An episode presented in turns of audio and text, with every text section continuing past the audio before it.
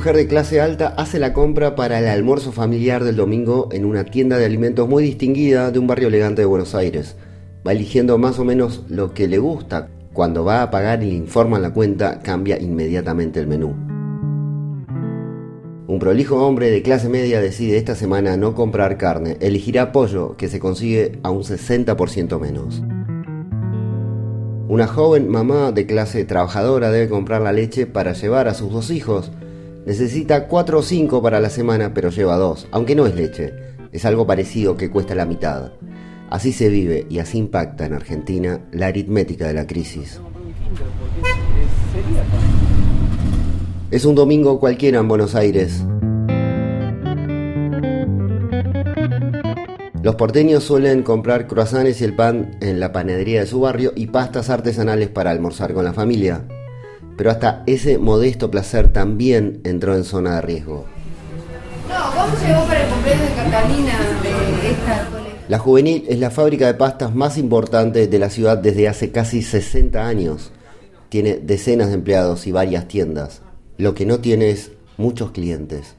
Eva Lavandeira es una de las gerentas de la empresa familiar. La crisis afecta a mucha más gente de lo que uno piensa o se imagina.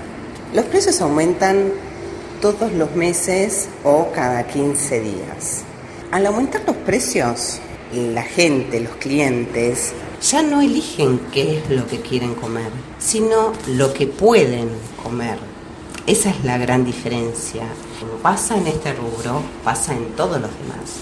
¿Y cuánto le aumentaron los costos? De diciembre hasta el día de hoy es más o menos el 30% más. ¿Y cuánto bajaron las ventas? A ver, en general bajaron un 20%.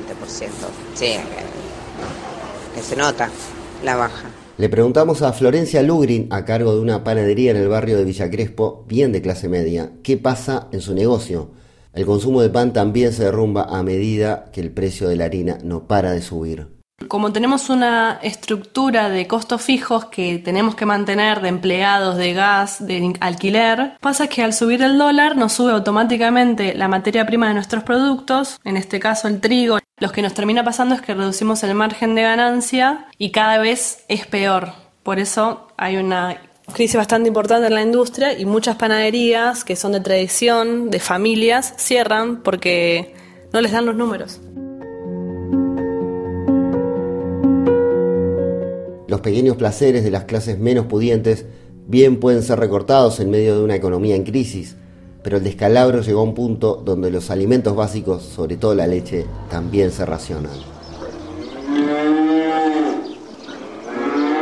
Entonces, ¿Cómo en un país del que se dice que tiene más vacas que habitantes sobre la tierra más fértil del mundo, el precio de la carne está fuera de control y los chicos de familias humildes están tomando leche rebajada? ¿Dónde está la leche que falta y por qué la poca que hay está tan cara? Lo explica Pablo Vilano, presidente de la Asociación de Pequeños y Medianos Productores Lácteos de la Argentina. El motivo principal es que no hay leche. Y el motivo por el cual no hay leche eh, por un lado el tema climatológico, por, un tema, por otro lado el tema de las exportaciones y por otro lado lo que viene, digamos, padeciendo el tambero con baja rentabilidad de hace eh, unos años y, eso hace que los rodeos este, con el valor de la carne se han limpiado y, bueno, y, obviamente que no, no, no hay la producción que, que deberíamos tener. Hay muy baja oferta, la demanda interna está cayendo y que todas las cosas aumentan, además de la leche. Para colmo, desde el primer día de abril ha comenzado a regir un nuevo esquema de aumentos en precios de gas y combustibles. Unos hablan de inundaciones, otros de sequía, otros de estacionalidad o de cambio de hábitos. El analista económico Tomás Lukin cree que eso puede ser una verdad a medias. Si bien esos factores explican una parte de los aumentos, las verdaderas razones o las razones más significativas detrás de los aumentos son cuatro o cinco. El primero es el tipo de cambio. Las devaluaciones impactan sobre los precios de los alimentos. El segundo, el aumento de las tarifas, que se traduce en costos de la producción más altos. El tercero ha sido la quita de las retenciones o de los derechos de exportación, que permitía desvincular el precio internacional de los alimentos que Argentina exporta de lo que cuestan en las góndolas, el desmantelamiento de las herramientas de administración de precios y el cuarto o quinto elemento vendrían a ser los abusos empresarios frente a, los momentos de crisis. Y finalmente hay que remarcar que la política oficial existe, la política oficial es de asistencia social, pero cuando la política macro va en contra de la creación de empleo, del mercado interno, y además tu política fiscal recorta gastos en educación, salud, infraestructura y otras áreas claves, la asistencia social se vuelve irrelevante. La empresa láctea Mastelone es la única gigante que quedó en pie y que además tiene su propia cadena de distribución, la más grande del país. En esta crisis de la leche, la empresa deslizó la responsabilidad hacia las pequeñas compañías que abastecen al interior y supuestamente se manejan en negro. Hablamos con la economista e investigadora de Flaxo, Alejandra Fernández Escarano, para que nos cuente cómo se mueven las piezas en este ajedrez que está dejando a los argentinos sin leche. Los tambos se llevan solo un cuarto del precio final de la leche. Esto es un gran problema porque hay 10.000 tambos y hay muy pocas empresas. Solo cuatro explican más del 50% de la producción de leche en la Argentina. Este poder desigual entre los productores y la industria de la leche hace que estos últimos tengan un poder de fijación de precios que obviamente va en detrimento de los productores y en detrimento de los consumidores que debemos pagar un precio por la leche cada vez más caro.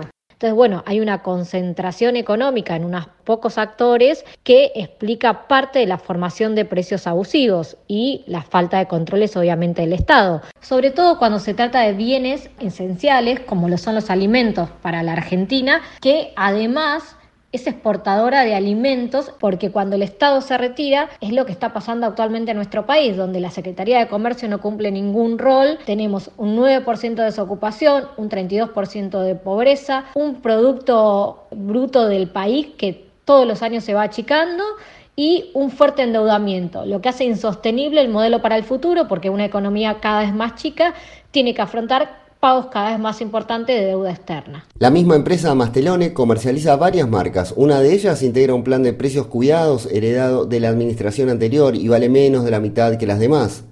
Miles de familias se volcaron a comprarla y el producto, claro, voló de los supermercados. Se habló de problemas de distribución, pero eso sí, la leche cara del mismo fabricante llega puntualmente a todos lados.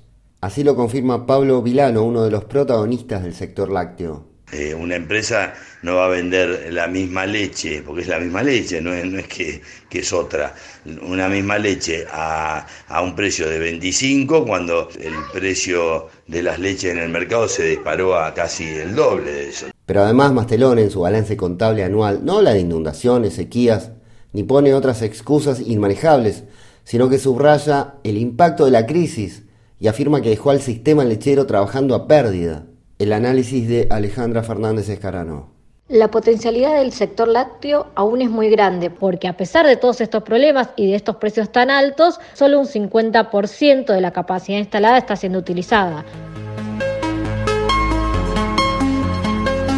El consumo de leche se ha desplomado casi 11% desde que asumió Mauricio Macri hace algo más de tres años, y es un caso más que desafía los libros de economía. La leche es uno de esos bienes de llamada demanda inelástica, es decir, que aún si sube su precio, su demanda no cae, porque es un producto de primera necesidad. La política económica del gobierno ha roto así otro dogma. Es otro antimilagro argentino. En Buenos Aires, Mariano Melamed, Radio Francia Internacional.